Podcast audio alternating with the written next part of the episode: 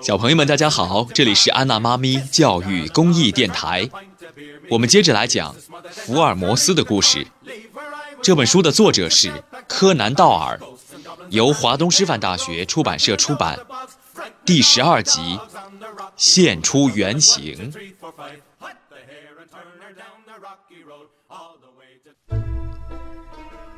看到福尔摩斯的表情，我知道他一定会打败雷斯垂德。他还说，没看到，所以我现在还不知道。真是把雷斯垂德给惹火了。既然凶手不是麦克法兰，那么就算不知道真凶在哪里，也应该知道是谁吧？是啊，问得很对呀。一名警察瞪大眼睛说：“那个凶手现在跑不动。”所以，不用急。福尔摩斯不慌不忙地说完，雷斯垂德队长又跳脚。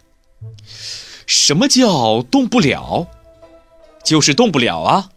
哦，那就请你把他抓起来。哦，可是我没有抓人的权利呀，我也很为难。福尔摩斯说：“既然这样，我们就一起去。那人到底在哪里？我要你说个明白。”你逼我也没有办法呀，让他自己出来，或许比我们去了更好呢。你这话真是莫名其妙。他现在在哪里？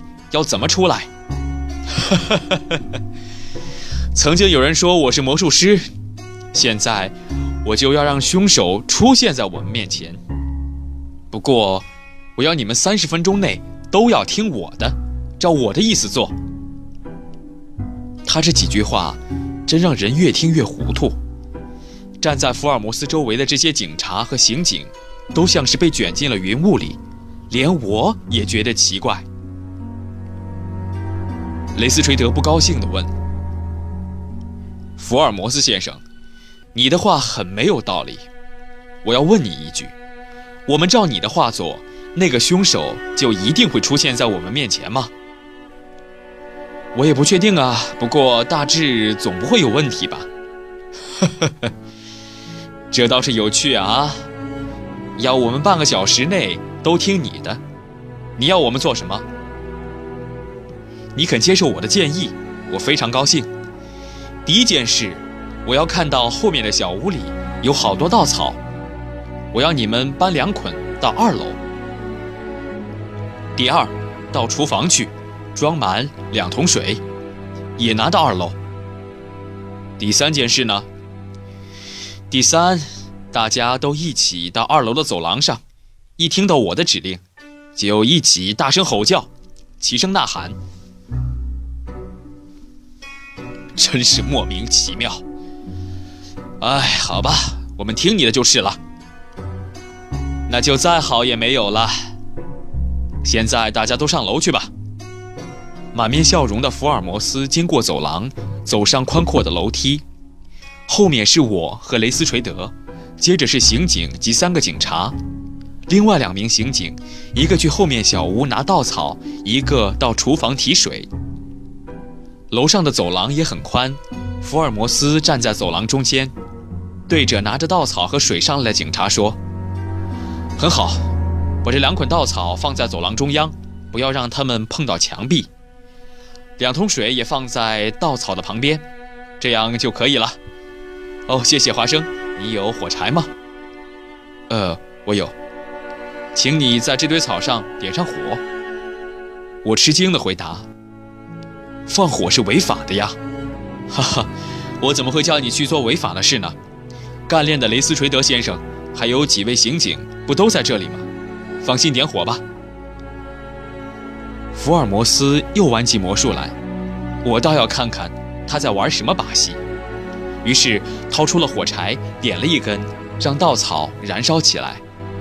福尔摩斯把旁边的窗户推开，一阵强风刮进来，火焰直往上窜，跟着就是一股浓烟吹向走廊的尽头。我要下令了，大家记得提高嗓门，大家一起喊：一、二、三。失火了！既然是事先约定，大家尽管觉得莫名其妙，也只好扯开喉咙跟着喊：“失火啦！”很好，再来一次，失火了，喊：“失火啦！”整个走廊里都是浓烟。突然，走廊尽头的墙角裂开了一个大缝，烟向缝里面飘去。烟雾弥漫的缝里，竟然跳出了一个穿着衬衣的人。福尔摩斯大声叫：“你们看，出来了！赶快去灭火！”两名警察急忙提着两桶水往稻草上浇。滋滋几声响，火就灭了，只剩下一缕白烟。从洞里跳出一个身材瘦小、头发灰白、眉毛全白的人，穿着白衬衫和灰裤子。你是谁？雷斯垂德急忙问他。呃，我我我快闷死了！这这这这烟。那人摇摇晃晃地站起身来。我还是第一次看到有这么白的人呢。实在是不顺眼。福尔摩斯毫不犹豫地说：“雷斯垂德先生，手铐拿来，这个人就是凶手。”一名警察走到这个白眉人的身边，迅速给他铐上了手铐。咯哒，特别清脆的声音让白眉怪人的嘴唇动了一下，接着就瞪着福尔摩斯说：“是你，是你干的好事，你是福尔摩斯吧？”雷斯垂德也问福尔摩斯：“这人是谁？你还不知道？他就是这里的主人，奥德克。哎，他不是已经死在木材堆积场里了吗？”不只是雷斯垂德，所有的人都呆住了。哈哈哈哈别怀疑了，他就是奥德克。高兴地大笑的福尔摩斯对着那几名刑警和警察说。把这个犯人带到楼下的会客室，连管家勒克辛顿太太也铐了起来。他大概是躲在他的房间里，他是共犯。等一会儿，我们再询问他们。喂，跟我走！几名刑警和警察拉着奥德克一起下楼。现在我们可以去看看这位建筑师的花样了。福尔摩斯说着，向走廊尽头走去。雷斯垂德和我也跟在他的后面。墙角裂开的方洞其实不算洞，是一扇四四方方的小门。从这扇门往下看，是一个狭窄的钢筋水泥房间，里面有床、桌子、椅子、台灯，一张圆桌上还有碗、碟、瓶子之类的东西。谁也想不到，尸体烧成灰的奥德克，竟然躲在里面。哼！雷斯垂德沮丧地问福尔摩斯。你怎么会发现这个密室的？哈哈！昨天我和华生来搜查的时候，觉得房子的走廊长短不一样，楼上的竟比楼下的短了三米左右。原来如此啊！所以我猜想，那个建筑师一定是玩了什么花样。仔细看过墙壁之后，我发现墙角装着一扇暗门，一般人很难发现。华生，你看出来了吗？没有，完全没有，哈哈，所以我就想到，这原来是一栋有密室的房子。不过在没有充分证据之前，是不能随意揭秘的。后来怎么找到证据的？说起来，还是雷斯垂德先生帮我找出来的。哦，我，我什么时候帮你找到证据了？雷斯垂德脸色顿时涨红了。这种事儿谁都会觉得惊奇的。福尔摩斯俏皮地笑了笑：“你电话里不是神气地对我说，发现了一个新的证据吗？你自己过来看看吗？”雷斯垂德一听，嘴巴张得大大的：“呃呃，就是窗帘上的那枚指纹吗？”“正是那枚指纹，因为我前一天搜查的时候，根本没有看到它。”“啊，真的？”“是啊，先前没有指纹。”今天却出现在窗帘里，福尔摩斯呼呼地抽起烟来。那不是昨天夜里有人溜进房间里特地涂上的，还会是什么？不错，如果前天确实没有的话，那么就是有人在昨天夜里印上去的。可是这屋子里里外外有警察巡视，外面的人绝对不可能溜进来的，只有原本就在这屋里的人，才能进到那个房间。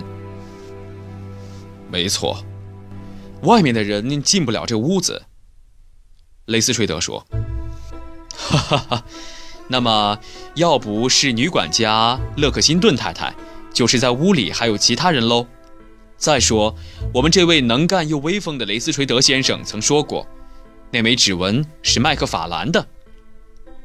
我是说过，不过还不至于这么威风。”哈哈哈。麦克法兰被监禁在警察厅里，他能特地到现场来留下一枚指纹吗？如果他不能来，他的指纹又会怎么在昨天夜里印到窗帘上呢？是啊，这是难解的谜呀。所以，唉，我只好竖白旗投降了。话要说回前一天，前天我查过散落在地上的文件。其中有一个信封内装满厚蜡，上面明显的印了指纹。看到窗帘上的那枚指纹，我想起两枚指纹有些相似。前天夜里，奥德克要麦克法兰到他家查阅文件，故意把大信封拿给麦克法兰，当时指纹就留在了涂蜡的信封上。奥德克的心眼儿可真坏呀！真没想到啊！我和我的手下都相信他早就和木材一起烧成灰烬了。华生医生，你说对不对？雷斯垂德说：“对呀，我也和你们的想法一样。”呵呵，我假设，如果奥德克从涂了蜡上的信封采集了一枚指纹，躲到密室里，这事儿恐怕连女管家也不会知道。昨天夜里。他又悄悄地溜进房间，把指纹印到窗帘上。要真是那样，他当然还活着。但万一这枚指纹是麦克法兰到他家里的那个晚上就印到窗帘的话，我也被他蒙蔽了。对极了，现在他的计策失败了。我再进一步推想，像这种造假指纹的麻烦工作，绝不是一个管家能干得了的。这屋里……又没有别人住，那么除了奥德克本人，还有谁呢？照说奥德克已经被杀，连尸体也烧掉了，可是种种迹象看来，却不能不认为他还活着。那他躲到哪里去了呢？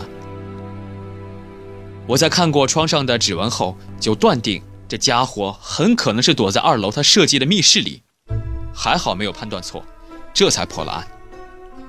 我还有几句话要问。雷斯垂德关心地说：“福尔摩斯的侦探方法、推理能力确实非常独特，让我佩服。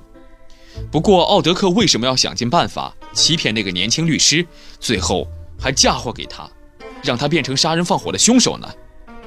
这个建筑师和年轻律师并没有仇，不过他年轻的时候曾经与麦克法兰的母亲订过婚，后来婚约解除，让这生性残忍的家伙恨到极点。”他曾经写过一封信，表示总有一天他会报仇雪恨，所以他直到现在还没有结婚，一心等待那报仇雪恨的日子。真是可怕的家伙！跟他解除婚约的女人已经跟别人结婚了，还做了母亲。他的独生子麦克法兰也长大了，大学毕业后当了律师。他认为报仇雪恨的日子终于来了，于是用尽心机。想出了一个主意，并采取行动。啊，现在我明白了，他诬陷独生子约翰·麦克法兰是凶手，好让他的父母受打击，心地实在是坏。雷斯垂德说：“你说的对，那个女管家有没有跟他串供呢？他恐怕不会不知道奥德克的阴谋吧？麦克法兰到奥德克家时。”他不就仔细的问清楚名字，才让他进门的吗？从这一点就知道，他是特地在门口等他。在木材的灰烬中发现了四粒纽扣，也可能是他事先把那件上衣丢在木材堆里的。我想，躲在密室的奥德克，三餐和茶饭也都是由他送去的。那么，烧焦的尸体是谁的呢？雷斯垂德问。哦，为什么不快请法医鉴定呢？在我看来，很可能是两只猴子或狗。我们不妨到楼下去问问奥德克和那个女管家。现在真相大白，他们会老实承认的。福尔摩斯先生，你要不要一起去问一下？不必了，案情还不明朗前，我和华生的确兴趣浓厚。不过现在案子已经侦破，讯问逮捕发表真相，就交给警方了。你们要发表的案子是你侦破的。也无妨。华生医生，你会把破案的经过写下来出版吗？雷斯垂德问。是你自己一定让我写下来的呢？呃，哈哈哈，那可真糟糕。哈哈哈哈。雷斯垂德先生，我再提供一个证据给你。窗帘上的那枚指纹不是有红黑色的污血吗？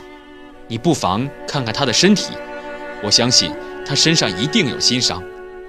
你拿这个伤痕作为他的证据，要他招供，也是一个方法。福尔摩斯说完，点头对我说：“回家吧，肩上的担子总算是卸下来了。”福尔摩斯和我乘坐了马车，回到贝克街的寓所。我们一下车，房东赫德森太太腰间系着围裙，站在门口，照例抢先开口：“怎么这么久才回来呀？”福尔摩斯苦笑道。哈哈，你站在这里干什么？你们出去那么久，我很焦急，所以才在这里等你们。哦，谢谢你的关心。有什么人来找过我们吗？怎么没有呢？我的好友华伦夫人一个小时前就来了，她说一定要见到福尔摩斯和华生医生。华伦夫人，我们还没有见过她吧？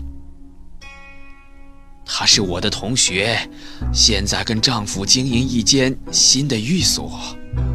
她既然要找我和华生，是有什么事吗？当然，有个人在他的公寓里租了一个上等房间，这个人阴阳怪气的，他很不放心。住进去十几天了，明知他人在房里，却从来没有见过面。你说奇怪不奇怪？既然是这种事来找我们，那有什么值得大惊小怪的呢？你这样说，你叫我可怎么交代呀？我想不会太严重。你那位朋友等了一个多小时，你还不是轻轻松松地站在这里，和我们说话吗？哎呀，别再扯了！你们两位再不快进来跟华伦夫人谈谈，我的面子就挂不住了。他既然这样说。我和福尔摩斯只好进去，和那个初次见面的华伦夫人谈谈。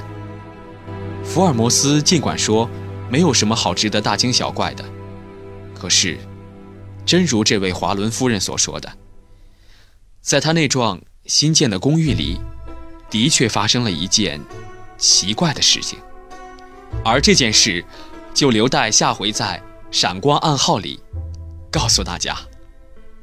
另一方面。雷斯垂德打过电话，他是这样说的：奥德克的女管家已经招出罪行，佯装被烧死的奥德克，等复仇计划完成后，就要和女管家一起远走高飞，到苏格兰乡下。我们已经释放了约翰·麦克法兰，这次我只好竖白旗，向你们投降了。